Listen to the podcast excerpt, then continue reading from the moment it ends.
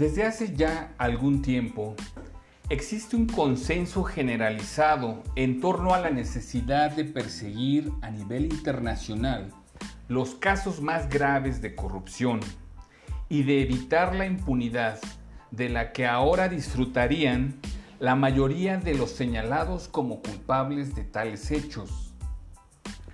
Buena prueba de ese amplio consenso es la propia Convención de Naciones Unidas contra la Corrupción de 2003, también conocida como Convención de Mérida, que fue suscrita en nuestro país por 140 estados. El amplio apoyo dado por la comunidad internacional a la Convención de Mérida constituye probablemente su principal valor. Pero esto no puede ocultar el carácter de soft law que posee buena parte de sus disposiciones.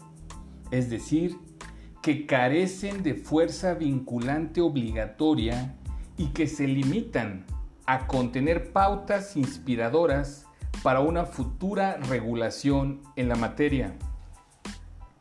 Lo anterior pondría en evidencia las limitaciones que presenta tal instrumento a la hora de emprender una lucha real contra los fenómenos más graves de corrupción, sobre todo en el momento de asegurar que sus autores sean investigados, procesados y condenados en el marco de un proceso penal. Por ello, movimientos sociales que han liderado la toma de conciencia global respecto a la corrupción están redoblando sus esfuerzos para procurar que las convenciones internacionales no se conviertan en una legislación meramente simbólica.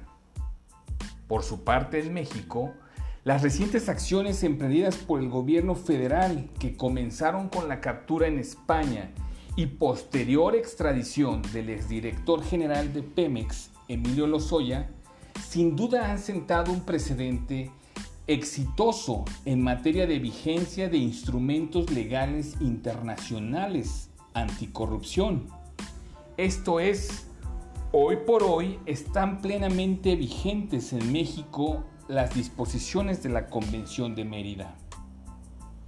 No sabemos cómo concluirán los juicios de Emilio Lozoya, pero sin duda sí sabemos que hoy se ha dado un paso adelante en la anticorrupción y el combate a la impunidad en nuestro país. Les comparto mi cuenta de Twitter, arroba Adolfo Franco G, con más temas de interés. Muchas gracias.